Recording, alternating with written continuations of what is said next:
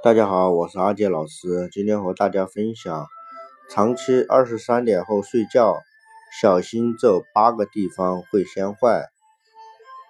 熬夜对身体的暴击，有研究表明，一旦正常的睡眠模式持续遭到破坏，将对人体器官和生理组织造成永久性损伤。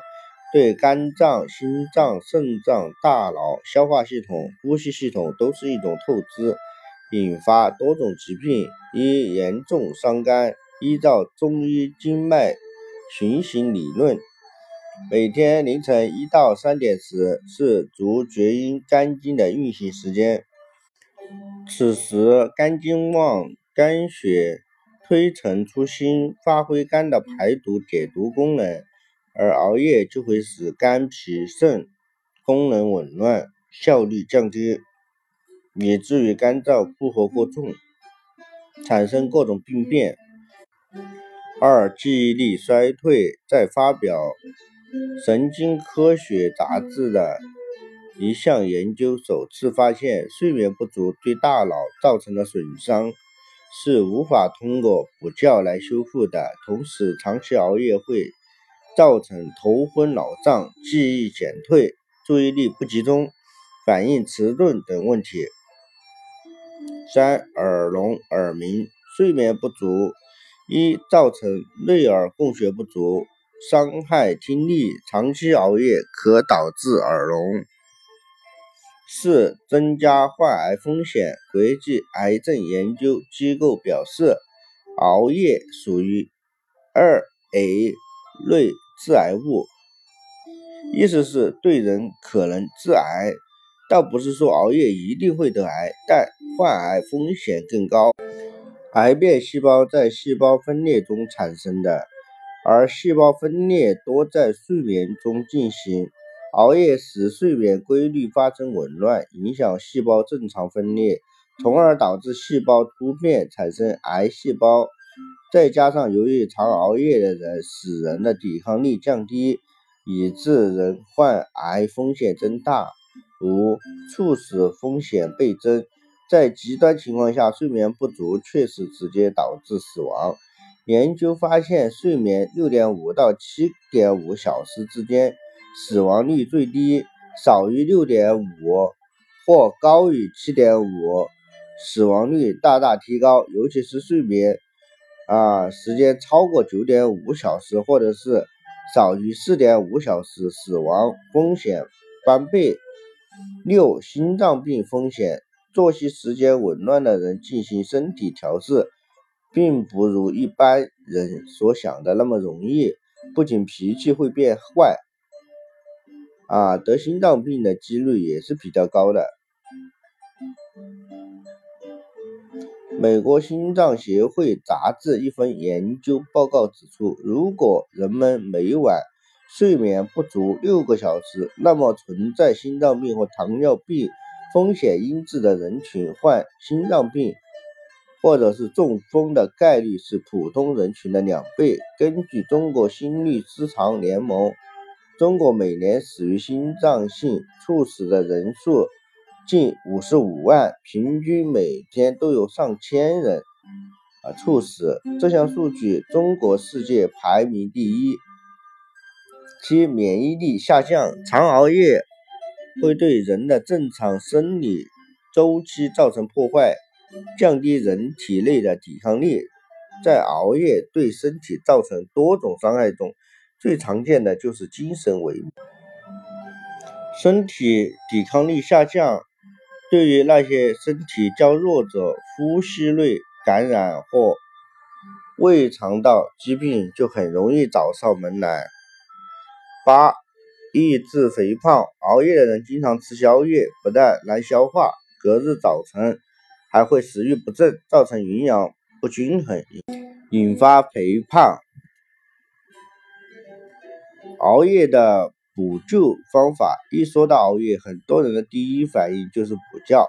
补觉是熬夜后的救命稻草，但还是要提醒一句，补觉不能消除熬夜带来的伤害，因为熬夜后的补觉依然打乱了人体受光照影响的正常昼夜节律，昼夜节律的紊乱干扰大脑中视上核的工作，进而造成人体内各种神经内分泌调节的紊乱。所以熬夜扰乱生物钟的工作，不一定通过补觉来调节。熬夜后狂睡补觉，你觉得自己睡够了，可仍然疲劳，因为这样补觉是没有质量的。起来后还是觉得没睡醒，看起来补觉也睡了八个小时，但其实大部分时间处于浅睡眠或者是做梦状态，这些都是无效的睡眠。很多。啊，轮班工作人群，如护士、安保人员等，虽然在夜班后可以得到补休，但他们依然是心脑血管代谢疾病的高发人群，就证明了这点。早起避免恶性循环。美国斯坦福大学睡眠研究中心临床研究表示，失眠者最大的错误就是早上赖床。以保证八个小时睡眠，其实早上懒觉容易推迟生物钟，使晚上更难入睡，造成恶性循环。建议使晚上睡得很晚，早上也要按时起床。起床后将窗户打开，在窗户边享受一下阳光，清爽的空气还会使人瞬间精神。冬天太阳升起的比较晚。早上不妨将房间灯全部打开，以弥补阳光的不足。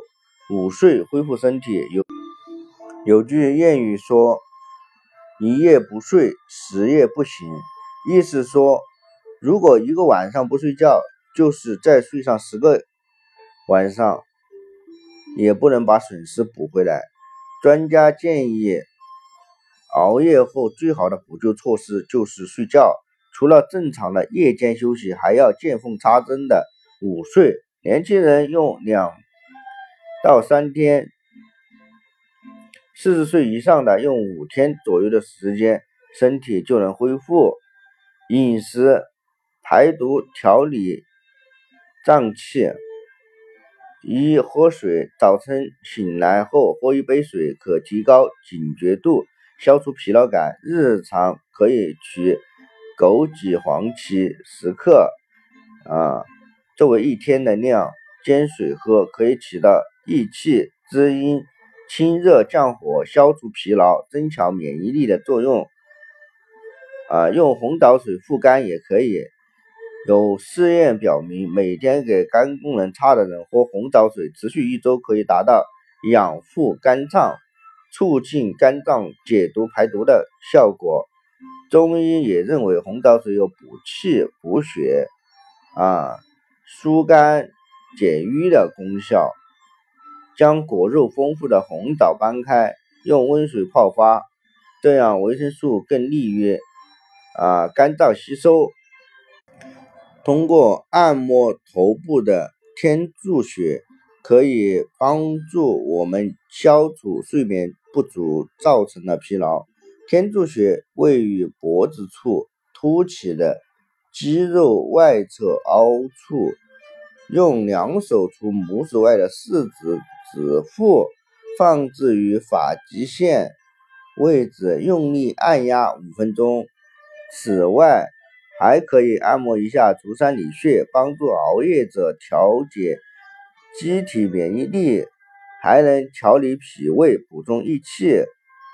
千万别在十一点后再睡了，啊，别过度的透支自己的生命，啊，岁月不可逆转，身体不再健康时追悔莫及。